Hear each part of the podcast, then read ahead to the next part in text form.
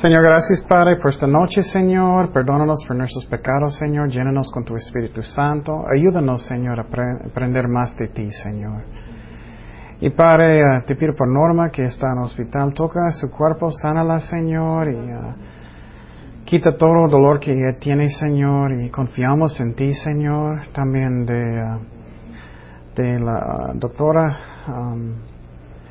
María Elena, Señor, toca ella también, Señor, y, gracias, Padre.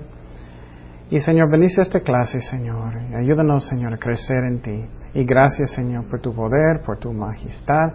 Te pido por tu Espíritu Santo, va a venir sobre nosotros para enseñarnos, Señor. En el nombre de Jesús. Amén. Ok. Bueno, estamos hablando, uh, continuando con el poder de Dios y cómo aplicarlo a nuestras vidas. Y recuerdas el tiempo pasado, terminamos hablando ah, de algunos ejemplos del poder de Dios. Uno era Sara y su esposo. ¿Recuerdas que ellos ya no podían tener hijos? Ellos eran muy viejitos ya, como yo. no tanto yo, todavía no. Pero ellos no podían tener hijos y Dios hizo un milagro. Dios tocó su cuerpo, ellos podían tener hijos. Entonces aprendemos el poder de Dios es tan increíble que eh, Dios puede tocar su cuerpo directamente, cambia las células, todo lo que tienes. Hasta que matriz una mujer puede servir otra vez, es increíble lo que Dios puede hacer. También hablamos de los pajaritos, que Dios, Jesús dijo que ni uno puede caer al piso sin la voluntad de Dios. Y pensamos en eso, es increíble. ¿Cuántos hay en el mundo? Millones de millones de millones. Y ni uno puede caer sin la voluntad de Dios. También hablamos cuando los discípulos estaban orando. ¿Y qué pasó con los paredes? Estaban temblando, ¿no? Entonces significa que Dios está mostrando el poder de Él y también de oración.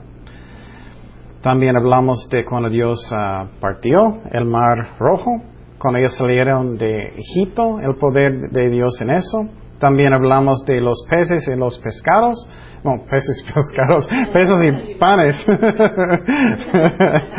Cuando Jesús multiplicó ellos, y es increíble que Dios podía crear, crear otro continuando en la canasta, uno y otra vez, uno y otra vez, el poder de Dios. También otro ejemplo que me gustó muchísimo es que, que Kenia me dijo también, es que Dios mandó los, los aves a Eliseo para llevarlo comida. Y entonces Dios, ¿mande? Elías, oh perdón, Elías. Y, um, y con uh, Elías él podía comer y es increíble que Dios puede hablar con un cerebro chiquito de un ave y mandarlo donde Él quiere mandarlo. También hablamos que Dios puede causar sus enemigos para actuar como tontos. Entonces hay muchísimas cosas que Dios puede hacer y eso alimenta nuestra fe. Él puede causar sus enemigos a pelear entre ellos mismos. Miramos un ejemplo de una batalla con Israel cuando Dios dijo a ellos, solamente tienes que ir y cantar y Dios va a darte la victoria. Y finalmente aprendemos que nada es difícil para Dios. Entonces, yo puedo tener confianza en mi corazón, yo puedo tener paz en mi corazón. Pero hablamos que a veces no sentimos paz en nuestros corazones por algunas razones. Una razón es cuando estoy mirando mi poder en vez de mirar el poder de Dios. Por ejemplo, cuando estoy mirando a mí, voy a tener mucho miedo porque no tengo nada. tengo muy poquito de poder, no tengo. Pero necesito cambiar mi vista para que estoy mirando a Cristo y mis problemas van a cambiar muy chiquitos. Pero si tengo un grande problema, para mí es grande, pero para Dios no es grande. Ajá. Averigüé que, que en la constelación de Orión hay una estrella que se llama BTX tiene un diámetro de 670 millones de kilómetros. Si ahuecas su centro, dejarías una capa de 160 millones de kilómetros. Ahí podrías meter en nuestro Sol y nuestra Tierra y todavía le queda todavía espacio. Es increíble, ¿eh? Increíble. Cómo grande es Dios. Y también Dios no solamente es más grande que el universo, Él puede cambiar muy Él está en cada célula también. Es increíble, porque Dios diseñó el ADN que está en la célula. Entonces, nuestro Dios es increíble. Y esa estrella viaja a 30 kilómetros por segundo. Wow. Wow. Um, pero hablamos, oh, eh, la segunda cosa que, que puede quitar mi paz es que a veces pienso que Dios no quiere ayudarme. Pero hablamos del amor de Dios um, el semestre pasado, que Dios, su amor nunca cambia, nunca, nunca, nunca cambia. Y con eso yo puedo tener paz en mi corazón, que Dios siempre me ama. Entonces yo no tengo que ser perfecto, hacer todo perfecto hasta que Él va a ayudarme. También no somos perfectos, ¿no? Nadie. Solamente Dios es perfecto. Pero su, su, amor nunca cambia, es como el sol, que siempre brilla, siempre crece. También hablamos de, de la fe. A veces pensamos, oh, si no tengo suficiente fe, Dios no va a ayudarme. Eso no es cierto. Si estamos batallando, si, si estamos como falta de fe, Dios todavía nos ama, Él va a ayudarnos porque Dios es un Dios de amor. Pero fe sí es importante, porque si no tenemos fe no vamos a tener paz, no vamos a hacer cosas que Dios quiere. Pero Dios nos ama, Él va a ayudarnos. Y pero recuerdas que fe es qué? Fe es confianza, es confianza. Entonces yo tengo confianza en Cristo. ¿Cómo no puedes tener confianza en Cristo? Él es, Él es puro amor. No tengo fe cuando estoy pensando, oh, tengo que hacerlo más grande, tengo que hacerlo más... Pero siempre solamente estoy pensando, ¿tengo confianza en Él? Eso sí tengo, eso sí tengo. Y finalmente hablamos que a veces sentimos que, oh, yo necesito ser perfecto, pero eso, para que Dios va a ayudarme, pero otra vez, nada de nosotros somos perfectos. Pero a través de Jesucristo somos justificados por, ¿qué? Por fe. A través de Jesucristo somos santos en Cristo. Cuando Él está mirando a mí, Él está mirando a mí a través de Jesucristo. Pero vamos a hablar, más de eso en el futuro. También gracia. ¿Qué, ¿Alguien recuerda qué es gracia? Un regalo inmerecido. Sí, es algo que no merecemos. Entonces, por ejemplo, si tengo un mal día y Dios, o otra persona, ellos tienen un mal día y Dios va a ayudar a ellos, tú vas a pensar, oh, ellos no merecen eso. Bueno, eso es gracia. ellos va, Dios ayuda por su gracia.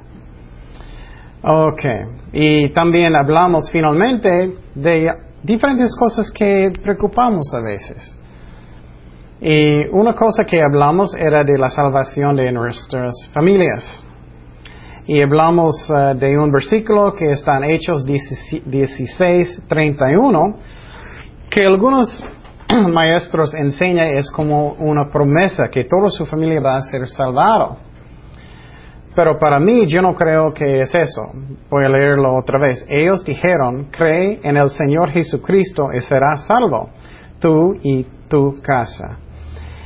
Y entonces, a mí eso es como Él está diciendo, si tú crees y también tu familia va a arrepentir y creer y seguir a Cristo, ellos van a ser salvados también.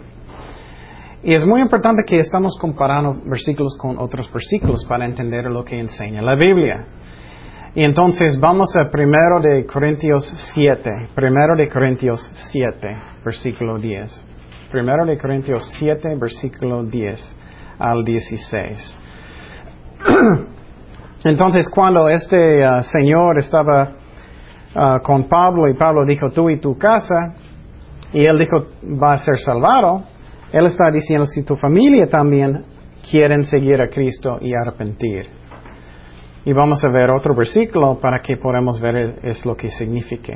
Primero de Corintios 7, 10 al 16.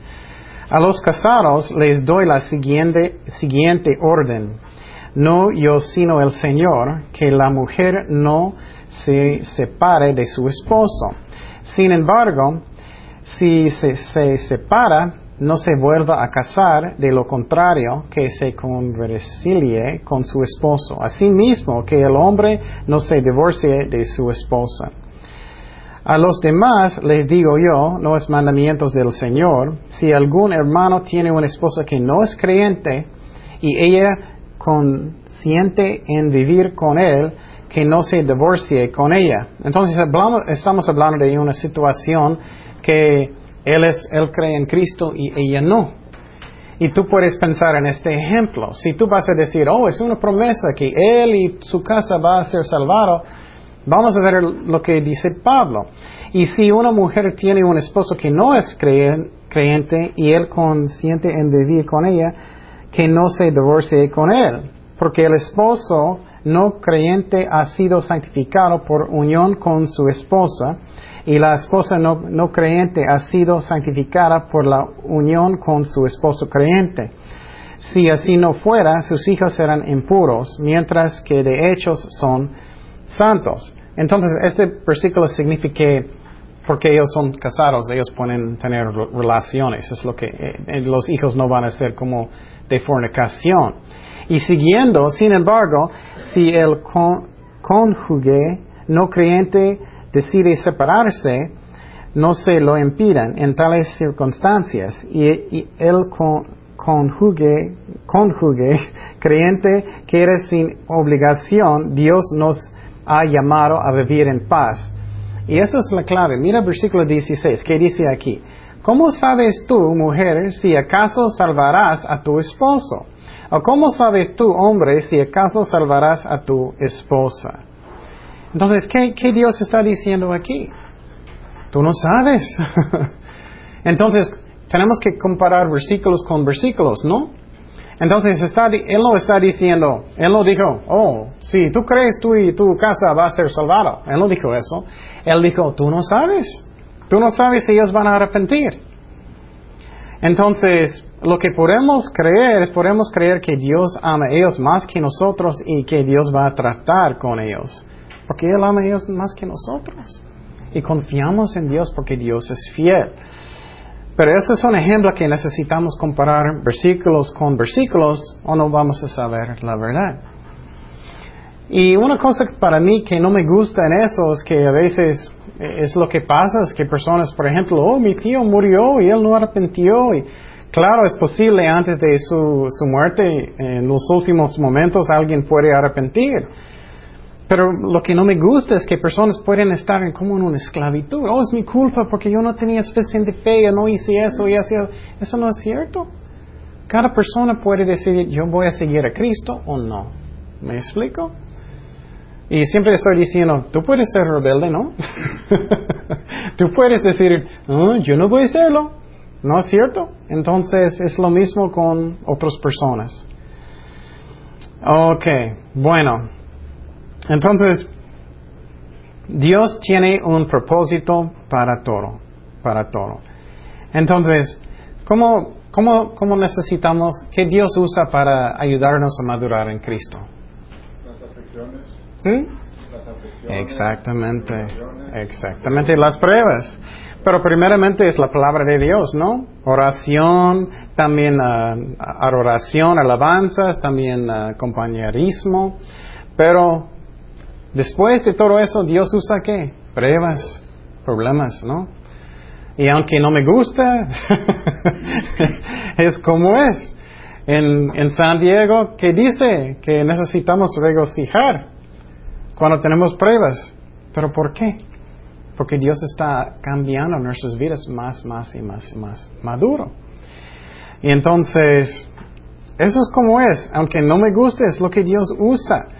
Entonces, lo, lo que a mí no es muy buena enseñanza es cuando personas enseñan. La manera que personas enseñan es como yo yo puedo escapar esta prueba, ¿me entiendes? Yo estoy enfermo, yo puedo escapar este problema para ser sanado, yo puedo escapar esta prueba en mi vida, en mi trabajo, en cualquier cosa. Esa no es la correcta pregunta. ¿Qué es la correcta pregunta? ¿Alguien sabe? ¿Puedes pagar eso, por favor? ¿Alguien sabe qué necesito orar? Si estoy pasando por una prueba y ¿qué necesito hacer?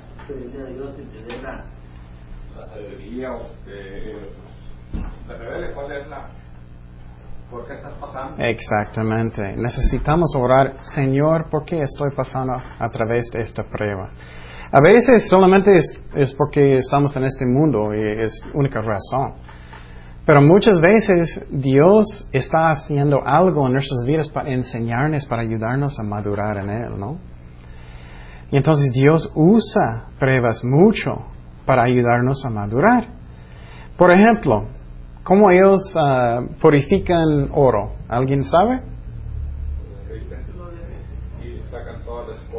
Ajá. Por ejemplo, vamos a poner Ernesto en una, ¿cómo se dice? en una, ¿cómo se dice? en una olla. Vamos a poner Ernesto en una olla y vamos a calentarlo. Y poco a poco sus pies están calentando, él está calentando hasta que él está gritando.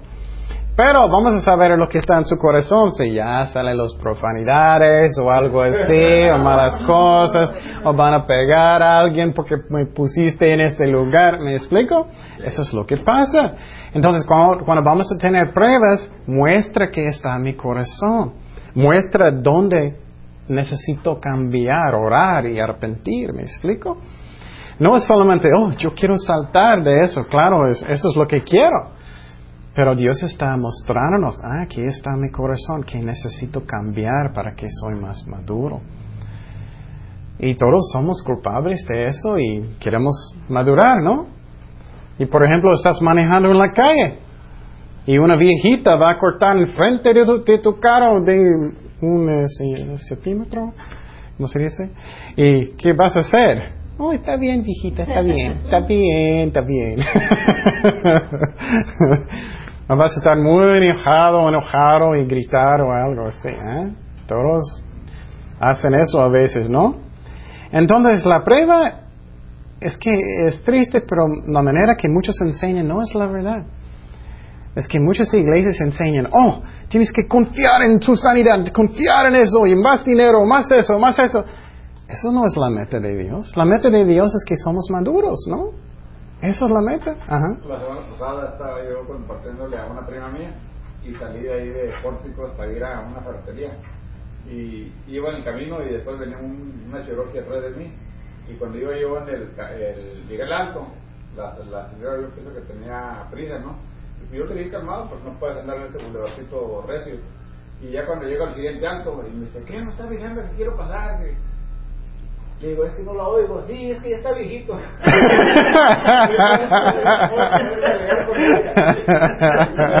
me quería ir, al por hora, 40 hora en un bulevar chiquito. Y, y, y, sí. y cada persona tiene diferentes debilidades, ¿no? Diferentes cada persona. Algunas personas cuando ellas manejan es como y una, una tortuga puede pasar y ellos están contentos. Otros no, otros, otra cosa, es esperando para comida, cualquier cosa. Entonces tenemos pruebas para madurar, para madurar. Y por ejemplo, algo de mi parte, que, por ejemplo, ustedes saben que tengo una enfermedad que se llama apnea, apnea. Y uh, con eso no, estoy ahogando mucho en la noche. Nunca puedo descansar muy bien por cuatro años más o menos. Y muchas veces personas dicen, oh, no podía dormir anoche. Estoy pensando, oh, pobrecito. Estoy pensando, oh, trátelo por cuatro años. Y, uh, y ya estoy mejorando poquito, pero todavía siempre estoy poquito cansado. Y a veces muchísimo, a veces horrible. Pero nunca, nunca, nunca puedo descansar muy bien. Entonces, ¿cómo, cómo están ustedes si no puedes dormir por como dos días? Y personas van a hacer algo. Puedes irritar muy fácilmente, trátalo por cuatro años o algo así. Y entonces Dios hace las cosas para que podamos madurar en Cristo. Y uh, vamos a hablar de, y, entonces si, si estás pasando a través de una prueba ahorita, pregunta a Dios, ¿qué Dios, qué, qué, qué quieres enseñarme? ¿Qué quieres? Y algunas personas nunca pensaron de esa manera. Ellos solamente quieren salir de la prueba. Ellos nunca aprenden y Dios tiene que darlo otra vez. Es como estás tomando el mismo examen toda tu vida. A mí, yo quiero pasar y seguir en otro nivel. ¿Me explico? Y Dios nos ayuda, pero necesitamos tener un corazón que quiero. Y vamos a hablar de uh, sanidades ahorita. Sanidades. Vamos a hablar mucho en el futuro, pero ahorita poquito. Entonces, algunas iglesias enseñan que Dios siempre sana.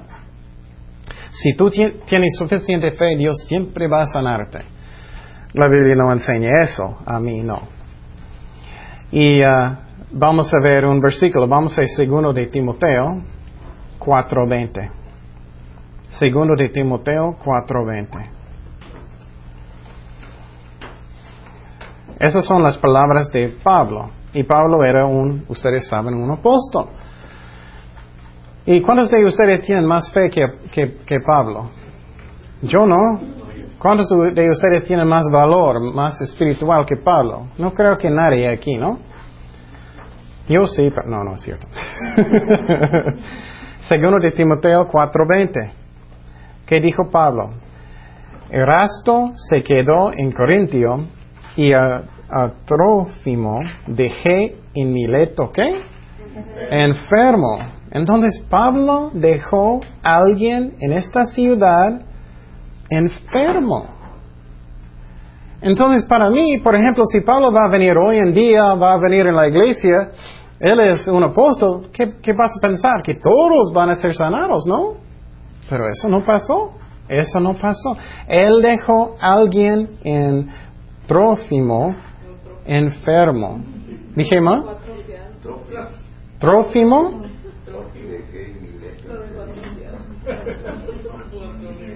Ups, oh, oh, dije, dije mal, perdón. uh, en Mileto, Mileto. Ay, estoy confundido. En Mileto. Y entonces, Dios no siempre, siempre sana. Y estamos hablando de los, los, uh, las pruebas, que Dios da las pruebas para que podamos um, crecer en Cristo.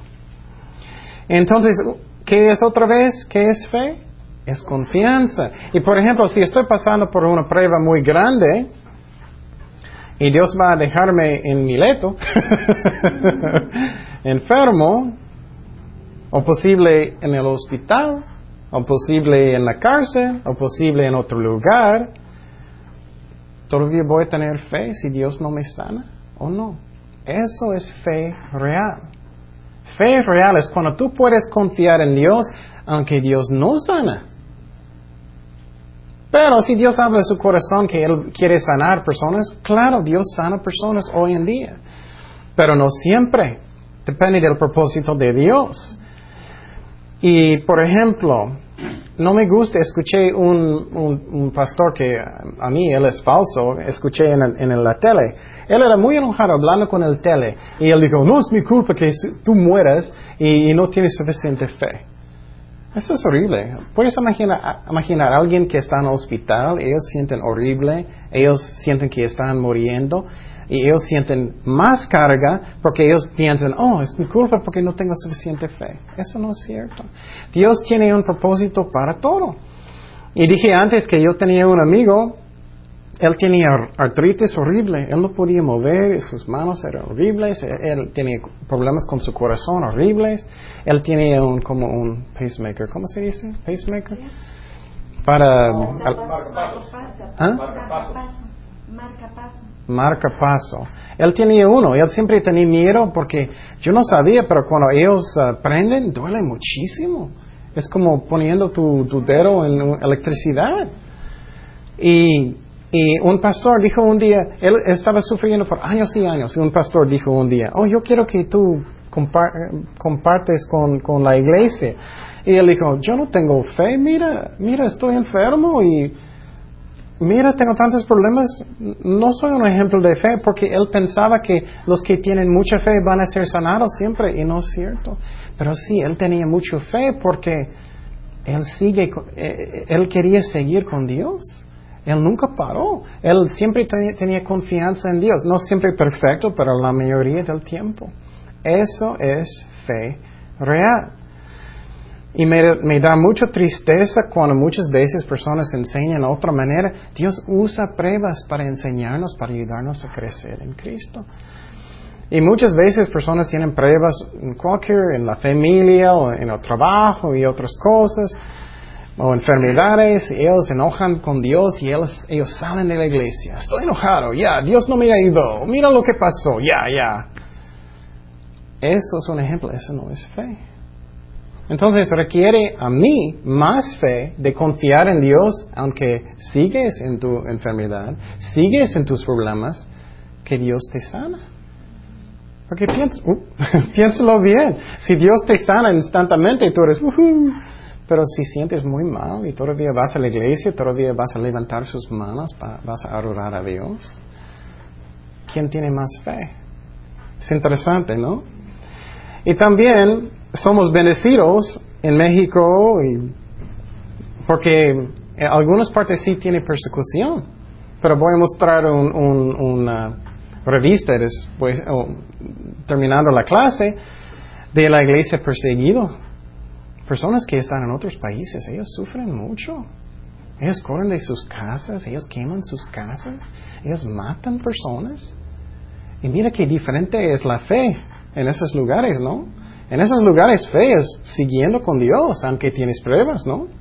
No es que yo, yo voy a tener este carro, yo voy a tener este lugar. No es cierto. Y voy a mostrar eso uh, terminando la clase hoy. Estaba escuchando hoy una predicación de Luis Palau y decía que su esposa le habían dicho a los doctores que tenía un cáncer maligno. ¿Quién tenía? la esposa de Luis Oh, okay. Y dice él que él se admiraba mucho de cuando le, le dijeron a su esposa que ella no se puso a llorar ni triste, sino se puso a alabar a Dios, tocar el piano y después le hicieron otro estudio, la operaron y, y sanó de, de su cáncer. Ese es un buen ejemplo. Es que ella siguió alabando a Dios aunque ella tenía pruebas. Y yo estaba enseñando el semestre pasado, si tu doctrina está mal, si tu doctrina dice que Dios siempre sana y tienes una enfermedad muy mal, ¿qué va a pasar con su fe? Vas a tropezar, ¿no? Tú vas a enojar con Dios, vas a cambiar. Doctrina es muy importante. Entonces, algunas iglesias enseñan que Dios nunca sana. Eso también es falso. Eso también es falso. Dios sana si es el mejor. Entonces tú dices, pero entonces, ¿qué necesito creer? ¿Qué necesito creer? Solamente necesito creer que Dios es fiel, que Dios va a sanarme si eso es el mejor. Pero vamos a hablar en el futuro que Dios puede darte una palabra de fe. Eso es diferente. Eso es cuando Dios habla a su corazón, tú sientes que Dios habló, que Dios quiere sanar a una persona. Dios va a decirte, pon sus manos en esta persona, Dios quiere sanarlos. Eso es diferente cosa. Pero si tú no sabes la voluntad de Dios, confía en Él, no más, confía en Él. Y por ejemplo, con mi pie ya finalmente puedo, caminar otra vez. Yo no estaba clamando, Señor, tú vas a sanarme, sanarme. No, Dios me sanó, puedo correr otra vez y gracias a Dios. Entonces Dios es fiel, Dios es fiel. Bueno, hablamos de otra cosa que puede, bueno, uh, sanidades puede quitar la paz. Pero si tu, doctrina es correcta, no. Yo confío en Dios. Dios es fiel. Dios va a hacer lo que es el mejor para mí. Ok, próximo. Finanzas. Trabajo.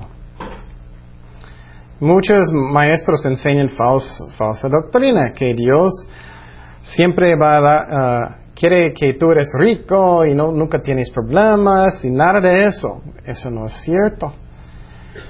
Y, otra vez voy a mostrar uh, este libro después de la clase de en un país en uh, cerca de Europa, olvidé el nombre, es otro país no muy conocido, pero una familia de cristianos, ellos pusieron el pastor en la cárcel. Y él tenía una familia, ellos no tenían nada de dinero. Y, él, él, finalmente salió de la cárcel y él escuchó su hija chiquita diciendo, papi, tengo hambre, tengo hambre. Y él no tenía dinero. Y entonces, eso no, no duró mucho, pero puedes imaginar, tienes una hija y no tienes dinero y eso. ¿Qué va a pasar con tu fe si siempre piensas, oh, ¿dónde está eh, Domino?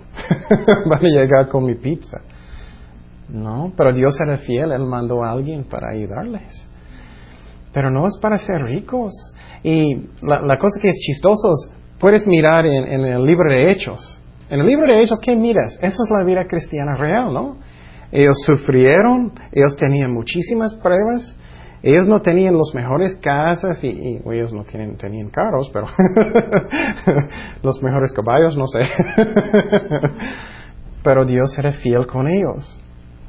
Vamos a Filipenses 4:19. Filipenses 4:19.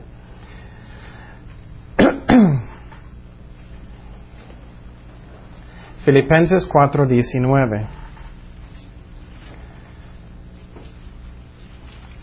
Mi Dios pues suplirá todo lo que os falta, significa que necesita. No, no, no significa codicia, lo que quieres, conforme a sus riquezas en gloria en Cristo Jesús. Entonces, a mí me gusta siempre decir, oh, los misioneros que están en la cárcel en otros países, ellos solamente pueden proclamar y ellos van a tener, ¿qué? Nueva alfombra y todo en la cárcel, no creo. no, Dios va a proveer lo que es necesario, lo que necesitas. Y a veces, ¿qué es, o muchas veces, ¿qué es el peor que, que puede pasar contigo por tu camino con Dios? Para tener mucho dinero, ¿no? Muchos de nosotros, estoy seguro, en la iglesia, si Dios va a dar mucho dinero, de repente, ¿dónde tú vas a estar? Estoy en Caribe, estoy, estoy, en cualquier lugar, ¿y dónde va tu camino con Dios? Abajo, ¿no? Entonces Dios sabe lo que es mejor para nosotros. Dios sabe. Pero Dios va a proveer, Él es fiel. Vamos a Mateo 17, 27. Mateo 17, 27. Mateo 17, 27. En esta parte ellos estaban diciendo uh, que él necesitaba pagar impuestos. Y él habló con Pedro. Y él dijo, sin embargo, Jesús dijo, para no ofenderles, ve al mar y echa al, anuelo, anzuelo, y el primer pez que saques, tómalo y abrirle la boca. Hallarás un estatero, tómalo y dáselo por mí y por ti. Me gusta este ejemplo muchísimo porque muestra muchas cosas. ¿Qué muestra? ¿Qué, piénsalo. Quiero que ustedes piensen también. ¿Cómo el poder de Dios? ¿Qué Dios puede hacer? ¿Alguien? Pues, la confianza de que el Padre le iba a suplir. Amén. Obediencia. Como del mar. Que él puede mandar un... Sí, es cierto, él puede mandar un pez. Él puede mandarlo, hablar, hablar con el cerebro más chiquito que, que un ave. O él puede crear un, un, una moneda en su boca, no sé qué pasó. O él puede decir, ok, todos los peces necesitan mirar, moverse a otros lugares para que él pueda encontrarlo. Dios puede hacer lo que Él quiere cuando Él quiere. ¿Qué es estatero? Hallarás un estatero. Sí. moneda. Sí, moneda. Para pagar. Y entonces, Dios va a proveer, pero no es para que somos ricos. Posible lo mejor que puedes tener es un bicicleta. Posible eso es lo mejor. Y muchas veces personas, ah, no es cierto, pero sí, posible que sí. Posible si tú tenías un carro vas a ir a un lugar malo o hacer malas cosas. Dios sabe lo que es el mejor para nosotros. Y fe real es confianza. Ok. Vamos a Mateo, oh, perdón. Otro ejemplo, otro ejemplo. Muchas personas tienen estrés y quitan la paz cuando tienes problemas en el trabajo, en la familia, que personas están peleando posible niños están peleando, posible peleando esposas, posible peleando en trabajo, cualquier cosa. Y muchas veces personas sienten mucho estrés en eso. Y entonces, ¿qué necesitamos hacer? Escúchame muy bien. Necesitamos hacer nuestra parte, nuestra parte. Muchas veces estamos uh, pensando muchísimo en lo que otras personas están haciendo. Como um, personas están haciendo malas cosas. Claro, necesitamos hablar con ellos. vamos a Mateo 18, 15. Y en la iglesia también, si tienes problemas con una persona en la iglesia. Muchas personas no obedecen eso y es muy importante que hacemos. Mateo 18, 15 al 17. Si tu hermano o esposo, esposo, niño, hijo, amigo, peca contra ti, ve solas con él y hazle ver su falta. Si te hace caso, has ganado a tu hermano. Mira, primeramente dice que necesitamos hacerlo como? Solo, ¿no? No dice que necesitamos hablar con mi hermana, mi abuelito, mi mamá, mi pastor, todos. No, habla con ellos solo primero, solo. Y trata de arreglarlo. Haz tu parte. Necesitamos hacer, hacer nuestra parte.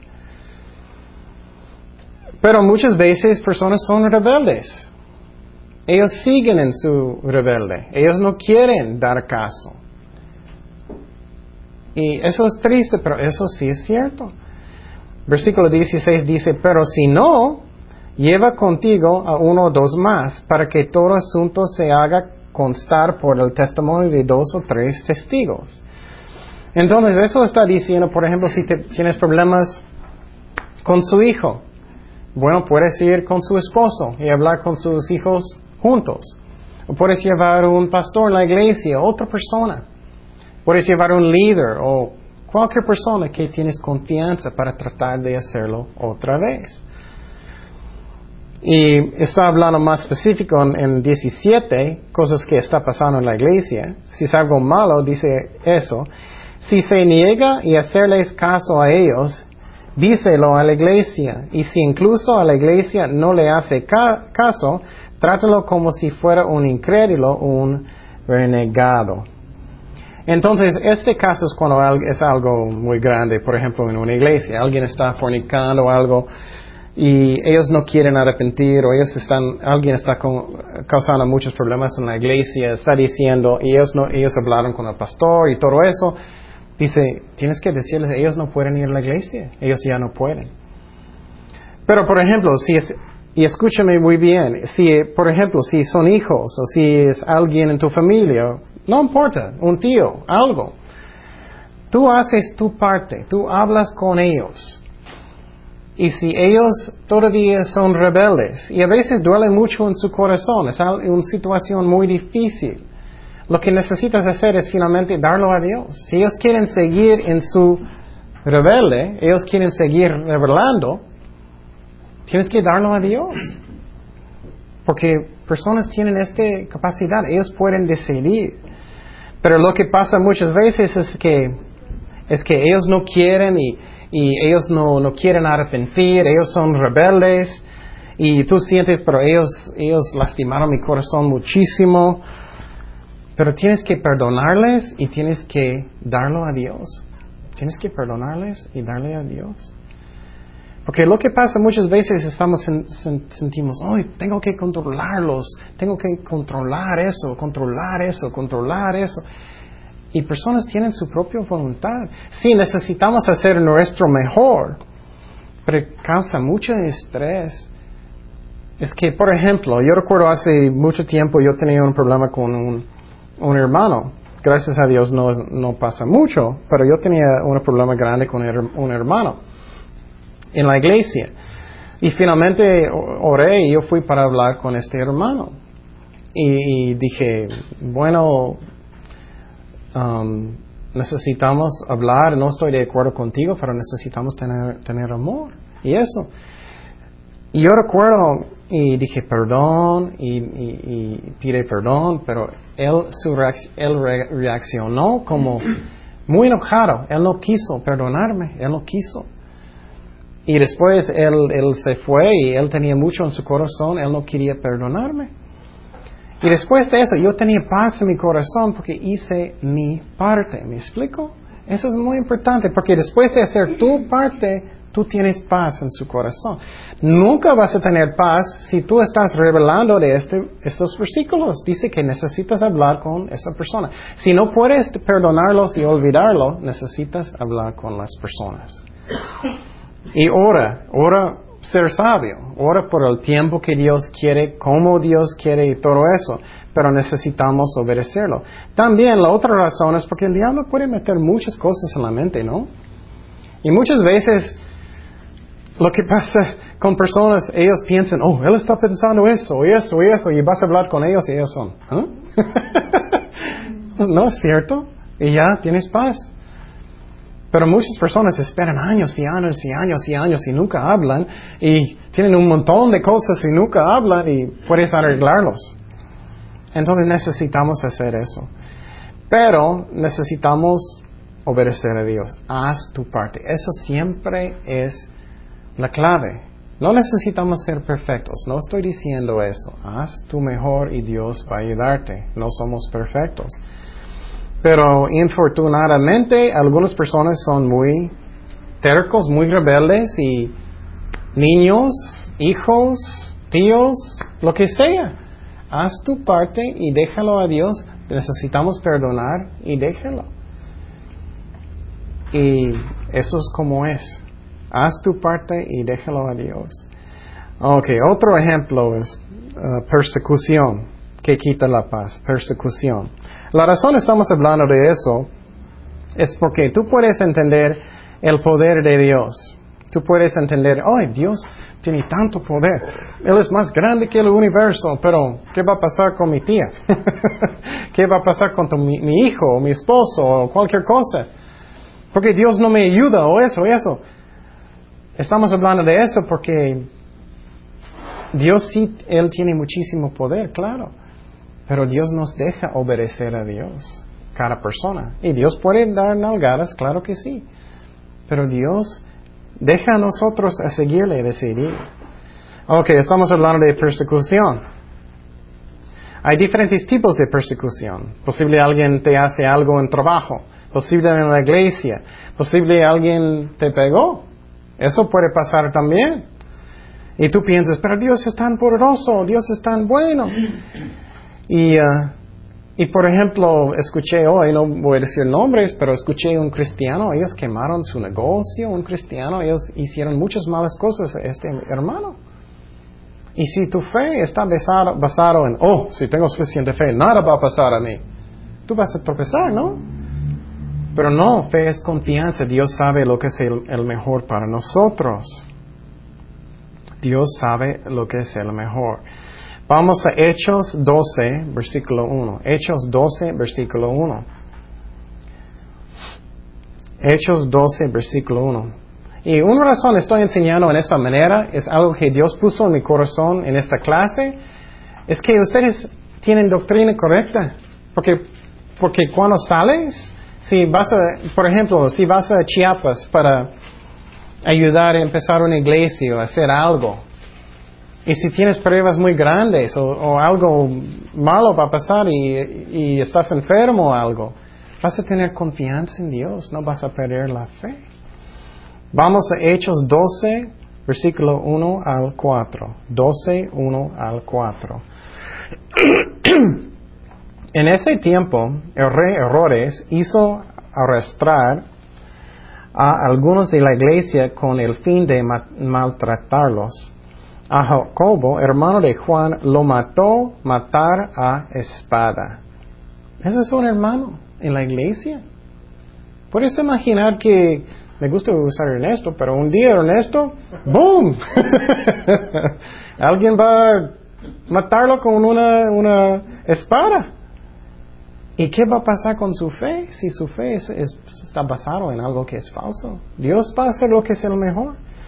Al ver que esto agradaba a los judíos, procedió a prender también a Pedro. Esto sucedió durante la fiesta de los panes sin levadura. Después de arrestarlo, lo metió en la, en la cárcel y lo puso bajo la vigilancia de cuatro grupos de cuatro soldados cada uno. Tenía la, la intención de hacerlo comparecer el juicio público después de la Pascua. Entonces, eso es buenísimo ejemplo porque ellos, cortaron, ellos mataron a, Santiago. Santiago, ¿no? Sí. Oh, Jacobo. Jacobo, sí. Perdón. Jacobo. Y entonces, pero, y Pedro está en la cárcel. Entonces, vamos a ver dos vidas que son muy diferentes. Y vamos a ver, era la fe increíble de la iglesia. ¿Y qué pasó con Pedro? Él murió, ¿qué pasó con Pedro? Versículo 11, Hechos 12, 11 al 16. Entonces Pedro volvió, él estaba en la cárcel, él estaba qué? Durmiendo, ¿no? Durmiendo, roncando. Pedro volvió y sí, y sí, y se dijo, ahora estoy completamente seguro que el Señor ha enviado a su ángel para librarme del poder de horrores y de todo lo que el pueblo judío esperaba. Entonces Dios mandó un ángel para sacarlo de la cárcel. Mira el propósito de Dios. Uno murió y Dios sacó uno de la cárcel porque ellos iban a matar a Pedro. Cuando cayó en cuenta de esto, fue a casa de María, la madre de Juan, apodado Marcos, donde muchas personas estaban reunidos orando. Entonces ellos tenían una junta de oración, orando por Pedro. Llamó a la puerta de la calle y salió a responder un sierva llamando Rode. Me gusta eso. Pedro estaba tocando fuera él salió de la cárcel. Ellos tienen una junta de oración adentro. Mira la fe. Al, reconocer la voz de Pedro, se puso tan con que volvió corriendo sin abrir. ella no abrió la puerta, era tan contenta, ella olvidó. Pedro está en la puerta, exclamó, estás loca, le dijeron. ella insistía en que así era. Mira la fe increíble de la junta de oración, ¿no? Pero los otros decían, debe de ser su ángel. Entre tanto, Pedro seguía llamando, quería entrar. Ellos, estaban peleando, ellos tocaron la puerta. Cuando abrieron la puerta y lo vieron, quedaron pasmados. Ellos no podían creer. Entonces no era increíble fe de la iglesia tampoco. Y Pedro, él estaba durmiendo. Y entonces, mira la diferencia. A veces Dios sana, a veces no. A veces Dios va a rescatarte, a veces no. ¿Qué es la clave? Es confianza. Tenemos que confiar en Dios, que Dios va a hacer lo que es mejor en la situación. Eso es fe real, confianza, confianza. Mi favorito misionero es Hudson Taylor. Él fue a China hace muchísimo tiempo. Hoy, hoy, uh, Ok, no voy a decir eso rápido. Él fue a China. Él sufrió muchísimo en China. Y Dios trabajó mucho a través de él. Pero él perdió su esposa allá. Y estoy recordando, creo que un hijo también. Él era increíble, lleno de fe. Pero él sufrió mucho. Pero Dios es fiel. Dios siempre va a hacer lo que es mejor para nosotros.